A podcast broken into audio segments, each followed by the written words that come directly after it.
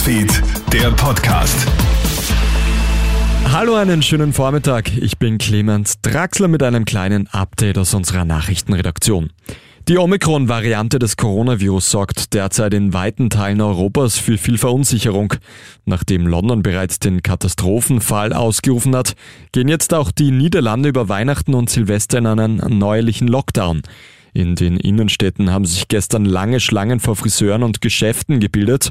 In Frankreich wird in vielen Bereichen des Lebens die 2G-Regel eingeführt und in der Schweiz gilt demnächst eine Homeoffice-Pflicht. Die ÖVP dürfte sich unter Bundeskanzler Karl Nehammer wieder etwas erholt haben. Das zeigt zumindest die heutige Sonntagsumfrage für die APA und ATV.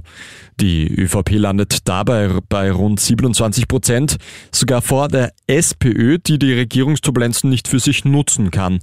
Auch die FPÖ verliert. Laut dem Meinungsforscher Peter Hayek liegt das an dem harten Auftreten der Partei in Sachen Corona.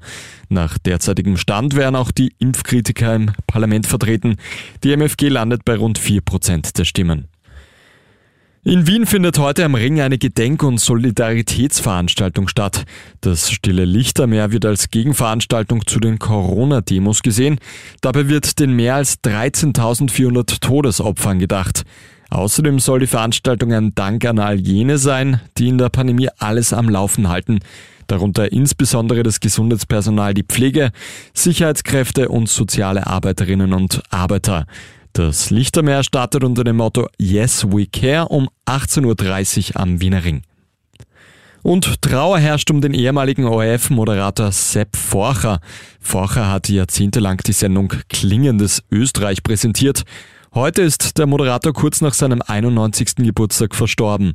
Forcher hat seine Karriere erst im Frühjahr 2020 beendet und die Staffel Klingendes Österreich an den Ex-Skirennläufer Hans Knaus übergeben. Das war's mit deinem Update aus unserer Nachrichtenredaktion. Ein weiteres, das kriegst du dann wieder von meiner Kollegin Melanie Tüchler am Abend. Einen schönen Tag noch.